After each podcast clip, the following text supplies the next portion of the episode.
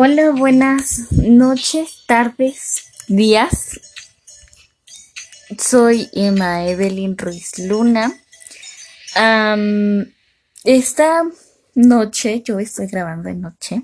Este hablaremos, hablaremos sobre la posesión. Hablaremos sobre un tema de derecho romano, el cual se llama la posesión. En sí, pues hablaremos sobre teorías de la posesión, sobre Friedrich Karl von Savigny y la otra formulada por su colega Caspar Rudolf von Innering. Estas dos teorías son muy interesantes a mi punto de vista y a quien escuche este podcast. Espero que, que sea, bueno, que tenga el fin que yo espero, que es un buen fin. este, bueno, la posesión consiste en el derecho de tener bajo nuestro poder una cosa, con la intención de conducirse con ella como verdadero propietario que la posesión es un derecho. Se sostiene que la propiedad es el derecho que se tiene sobre la cosa cuando se está en posesión de una cosa. Efectivamente tiene la cosa en su poder, que de hecho la cosa está a su disposición, que se sirve de ella. El ser poseedor implica la posesión, por tanto, una relación de potestad entre una persona y una cosa, cualquier cosa. Al poseedor se le suficiente le es suficiente el ejercicio del derecho para obtener protección posesoria, ya que tiene la intención de someter la cosa al ejercicio de un derecho.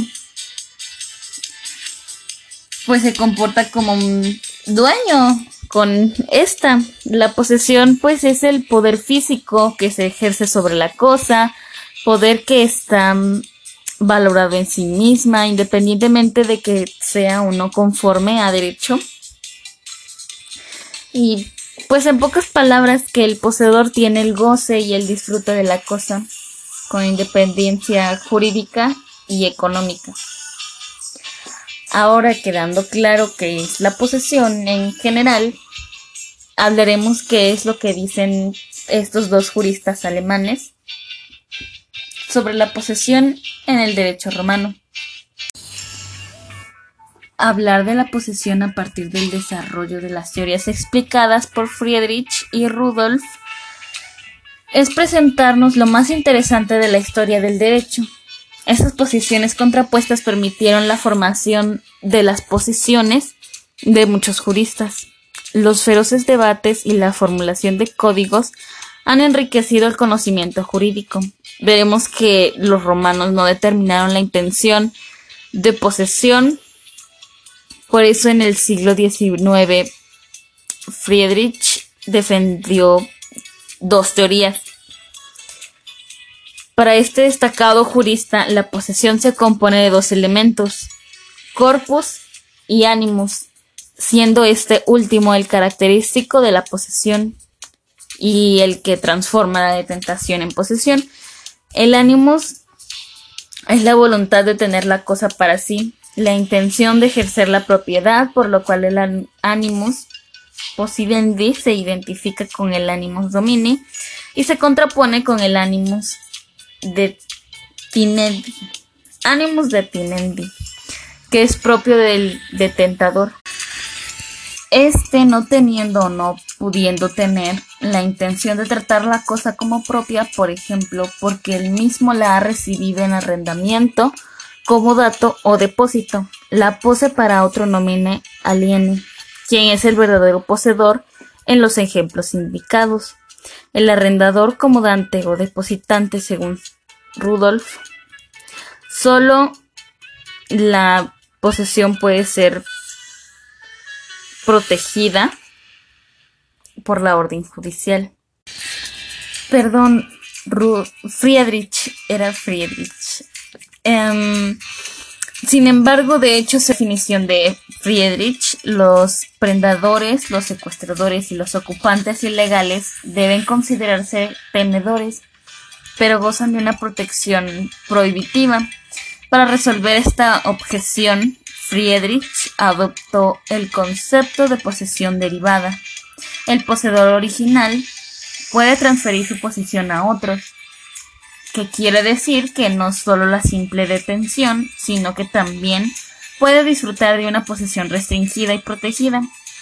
Por lo tanto, estos tres caracteres anómalos, en el sentido de no tener dominio, están prohibidos como protección de la propiedad real. Friedrich los interpreta como tres casos de propiedad derivados para salvar el principio de que no solo la propiedad está protegida por la orden judicial. Pero, porque pues existe en todos los casos, existe un pero. Por otro lado, Rudolf propuso una teoría objetiva de la posesión. Rudolf, quien es el otro jurista alemán,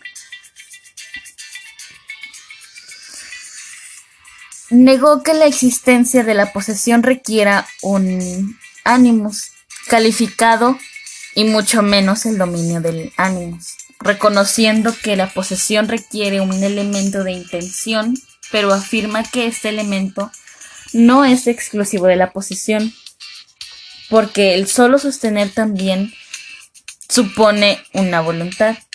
Sin ella sería una simple juxtaposición parcial como algo que en las manos de un dormido que le pones algo en la mano. Y pues esto también confirma que el elemento de intención no es diferente ni independiente del corpus. En este caso, el animus es el propósito para que el propietario use cosas para satisfacer sus necesidades. Y corpus es una externalización de este propósito.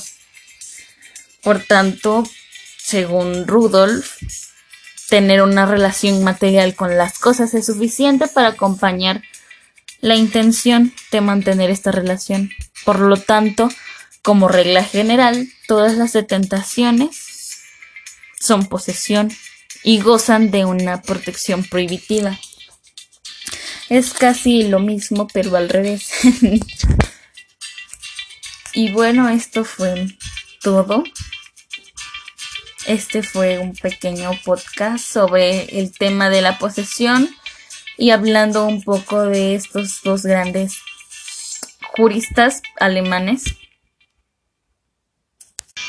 Espero que esto haya sido comprendido, todo esto hablado, este ha comprendido. Y si no, pues ni modo, no es cierto. Este, pues espero que, sea del, del agrado para todos quien me escuche, que sea. Y bueno, no me queda más que dar gracias por quedar por quedarse hasta el final a escuchar este pequeño podcast y hasta luego.